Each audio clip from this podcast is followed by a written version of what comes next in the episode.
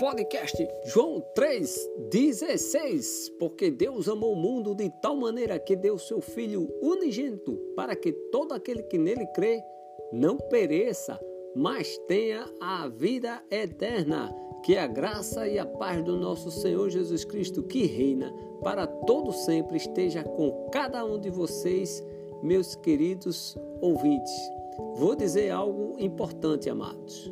É um prazer estar mais uma vez com vocês para anunciar a boa notícia do nosso Salvador Jesus Cristo.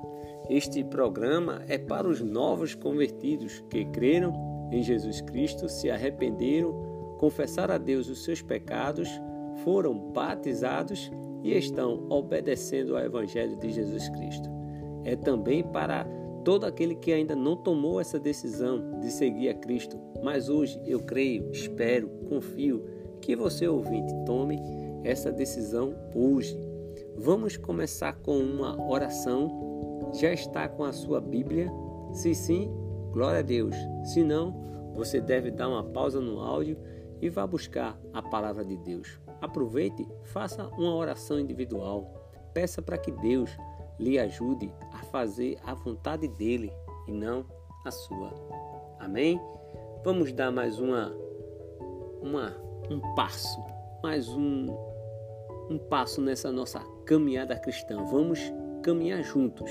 Hoje vamos ver o Evangelho de João, capítulo 8, versículo de 12 a 30. Vamos ver a validade do testemunho de Jesus. E aí eu tenho uma pergunta, eu tenho uma pergunta para você ouvinte.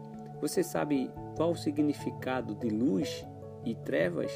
Você sabe qual é o resultado do pecado e qual a solução? Qual foi a reação do povo diante dos ensinamentos de Jesus? Essas e outras perguntas meditaremos e juntos responderemos. Está começando mais um podcast João 3,16, programa 98 Abra a sua Bíblia, aplique a sua vida e deixe Cristo reinar. Seguimos em fé, obediência e amor. Vamos ser felizes.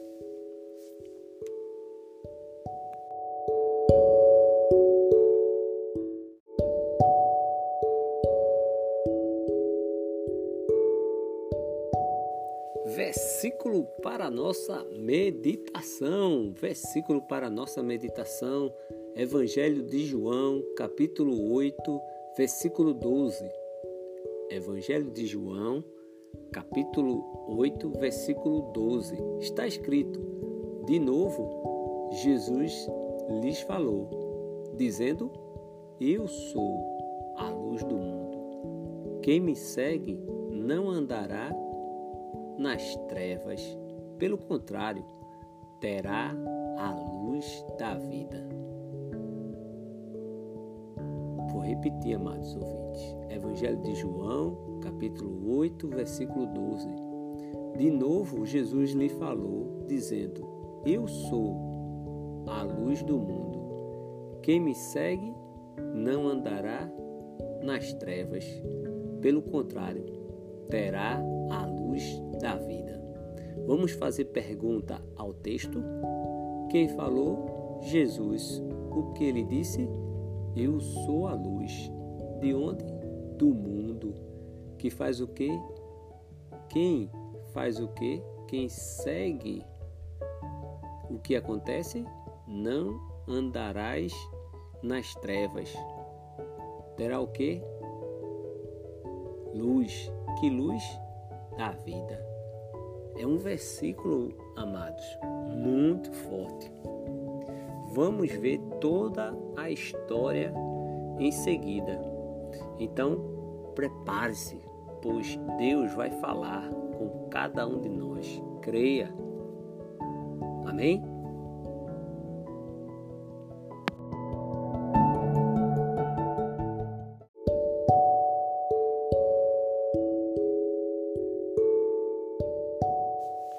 Agora que já oramos, já fizemos uma pequena reflexão Agora vamos ler esse versículo no seu contexto, ok? Porque um versículo fora do contexto é um pretexto. Este programa ele não é para tornar você ouvinte um perito da lei. Não. O propósito é você ter uma comunhão, uma confiança e uma convicção maior em nosso Deus. Amém? Glória a Deus. Vamos fazer uma viagem e voltar no tempo. João escreveu entre 70 a 90 anos depois de Cristo. João capítulo 2 até o capítulo 11 fala sobre o ministério público de Jesus. São sinais e discursos. Hoje vamos ler é, capítulo 8, de versículo 12 a 30, vamos ver a validade do testemunho de Jesus. Jesus é a luz do mundo. Capítulo 8, versículo 12, está escrito: De novo, Jesus lhe falou, dizendo: Eu sou a luz do mundo. Quem me segue não andará nas trevas, pelo contrário, terá a luz da vida. É um versículo amado muito, não é verdade? Foi até o versículo da nossa meditação. Jesus é a luz do mundo, então Deus, ele é luz. Jesus, ele é luz. E o cristão? O cristão, ele reflete a luz de Cristo, conforme está em Mateus capítulo 5, 14. Jesus mesmo no Sermão do Monte, ele diz: Vocês são a luz do mundo. A luz do mundo, o que isso quer dizer? Que responsabilidade, não é, amado ouvinte? Olha bem, Deus, ele é luz, Jesus é luz e o cristão, ele reflete. E lá no Sermão da Montanha, Jesus diz que vocês são a luz do mundo. Precisamos entender quão grande não é a nossa responsabilidade. Jesus, no versículo seguinte, Jesus é acusado pelos fariseus. Evangelho de João, capítulo 8, versículo 13, está escrito: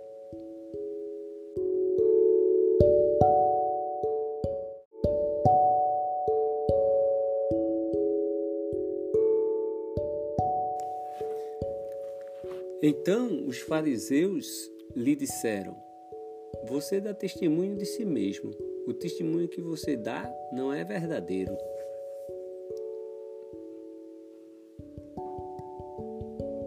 João 8,13 tem algo interessante.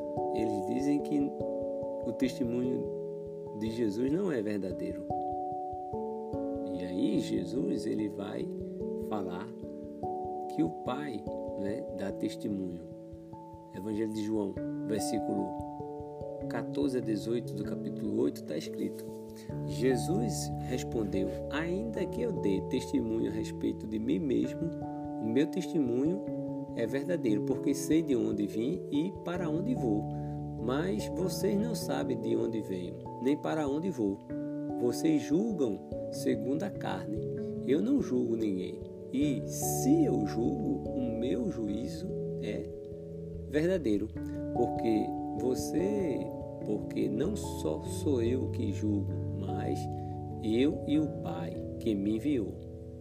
Também na lei de vocês está escrito que o testemunho de duas pessoas é verdadeiro. Eu dou testemunho de mim mesmo e o Pai que me enviou também dá testemunho de mim. Evangelho de João 8, versículo 14 a 18. E aqui Jesus ele estava qualificado para testemunhar. Os fariseus não, porque Jesus desde o início no capítulo de João, capítulo 1, é, é, João está dizendo que era o verbo e era Deus. Ele sempre está dizendo. E quando chegou que João Batista estava dizendo eis o Cordeiro de Deus, João era uma pessoa pública e ele tinha uma referência, as pessoas acreditavam em João. E, e João deu testemunho de Jesus. E Jesus ele deu testemunho fazendo os milagres que nós vimos nos programas anteriores. A lei de Moisés apontou para Moisés falou e Deus no batismo também. Então Jesus teve quatro testemunhas, tá certo? E, e aqui ele diz que realmente ele sabe de onde veio. E Jesus estava qualificado para testemunhar. Agora os fariseus não.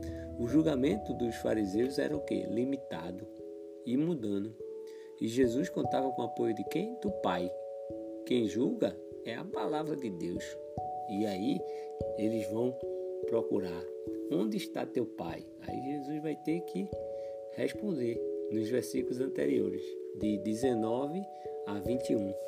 Vamos ver?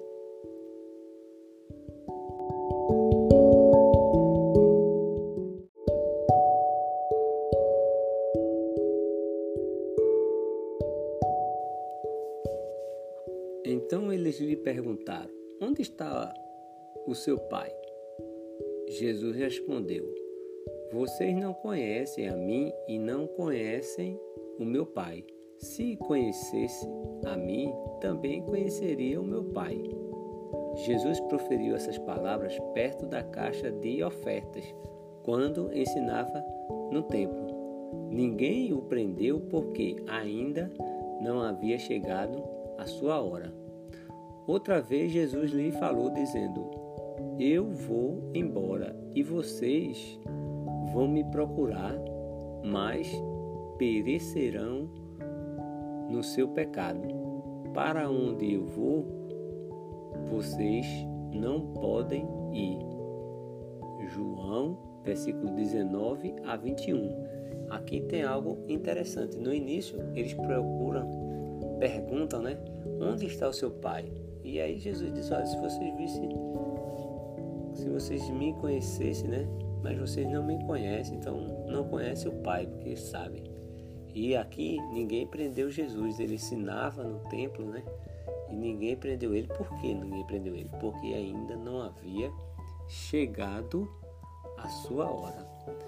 Algo forte que Jesus fala aqui é que outra vez Jesus falou dizendo: Eu vou embora e vocês vão me procurar, mas perecerão no seu pecado. É algo profundo, amados ouvintes. Jesus diz: Olha, vocês perecerão. Por quê? Porque não crê em Jesus, não crê na, na realidade que Ele foi o enviado por Deus para salvar. Eles não reconheceram.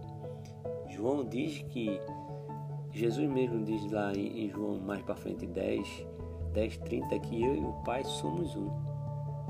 E aí vai ter perguntas dos fariseus e resposta de Cristo, dando continuidade versículo 22 até 24.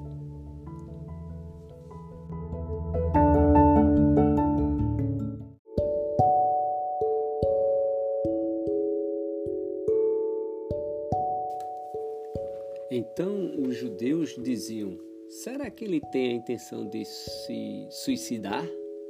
Porque diz: para onde eu vou, vocês não podem ir.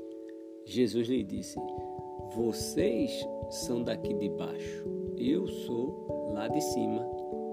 Vocês são deste mundo, eu deste mundo não sou. Por isso eu lhes disse que vocês morrerão em seus pecados, porque se não crerem que eu sou, vocês morrerão nos seus pecados. João capítulo 8, 22 a 24.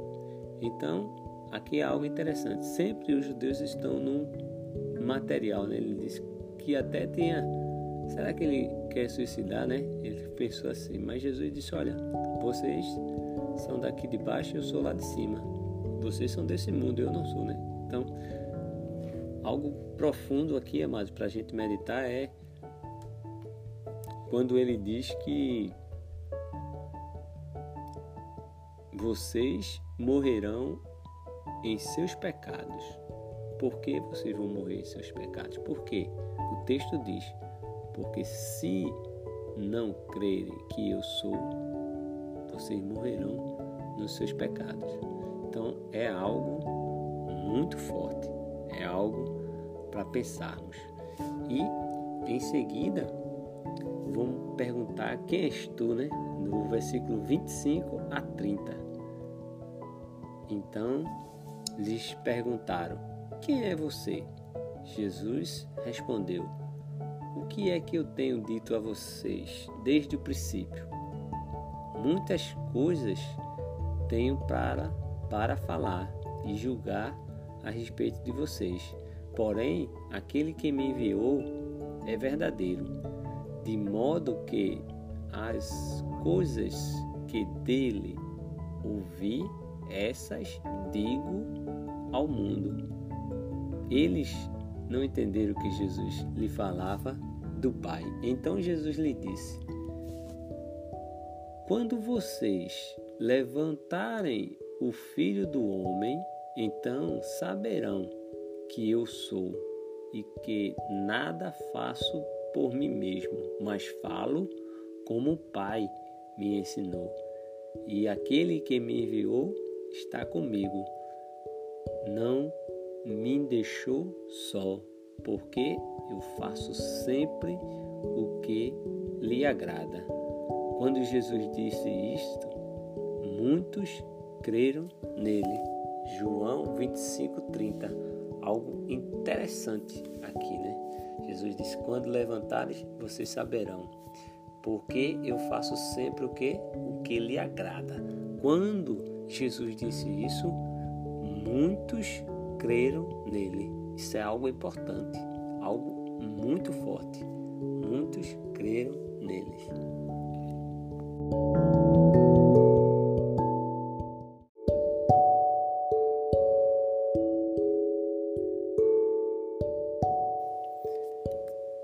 Aqui, amado ouvinte, aqui eu quero fazer um convite a você, ouvinte, que ainda não tomou essa decisão, mas hoje você pode ser transformado em filho de Deus. Entenda o que eu vou lhe dizer, amado. Preste atenção. Cristo, ele morreu para nos salvar dos pecados. O que temos de fazer para nos apropriarmos do seu dom da graça? Em primeiro lugar, precisamos aprender a respeito de Cristo, aprender as verdades do Evangelho. Quando você aprende, aí você deve ter uma fé, porque quando aprendemos a respeito de Cristo, ele vai nos levar a ter uma fé, a, a, a fé do tipo é, em Cristo que deve nos levar a confessar perante os outros o que Ele é, o Filho de Deus. Nossa fé, amados ouvintes, também deve nos levar ao arrependimento dos nossos pecados, ou seja, a uma mudança de atitude em relação aos nossos pecados. Finalmente, a fé deve nos levar ao batismo. Marcos 16, 16 quem crê e for batizado será salvo, quem não for será condenado. Palavras de Cristo, Marcos 16, 16. O batismo, ele é um sepultamento em água para perdão dos pecados. No dia em que a igreja foi estabelecida, cerca de 3 mil pessoas obedeceram a esse plano que eu falei para você. Depois, outras foram acrescentadas Aí, quando elas tomaram a decisão, elas se tornaram filhas de Deus, filhos de Deus, e aí houve uma. A vida foi modificada. Atos 2,42 diz que eles perseveravam na doutrina dos apóstolos, na comunhão, no partir do pão e nas orações. Em resumo, o que você deve fazer se você entendeu a mensagem? creia, confesse, arrependa, seja batizado, espere junto comigo a volta de Cristo. Se você quiser um estudo pessoal, envie um e-mail para contato podcast joão316 gmail.com tudo junto e minúsculo. Eu terei o maior prazer de estudar com você. Amém?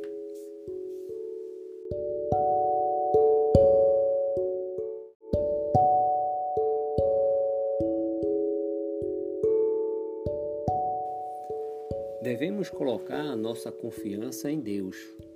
Por quê? Porque Jesus, ele é o Senhor da criação. Ele tem poder sobre a distância e a doença. Ele tem poder sobre o tempo, sobre quantidade.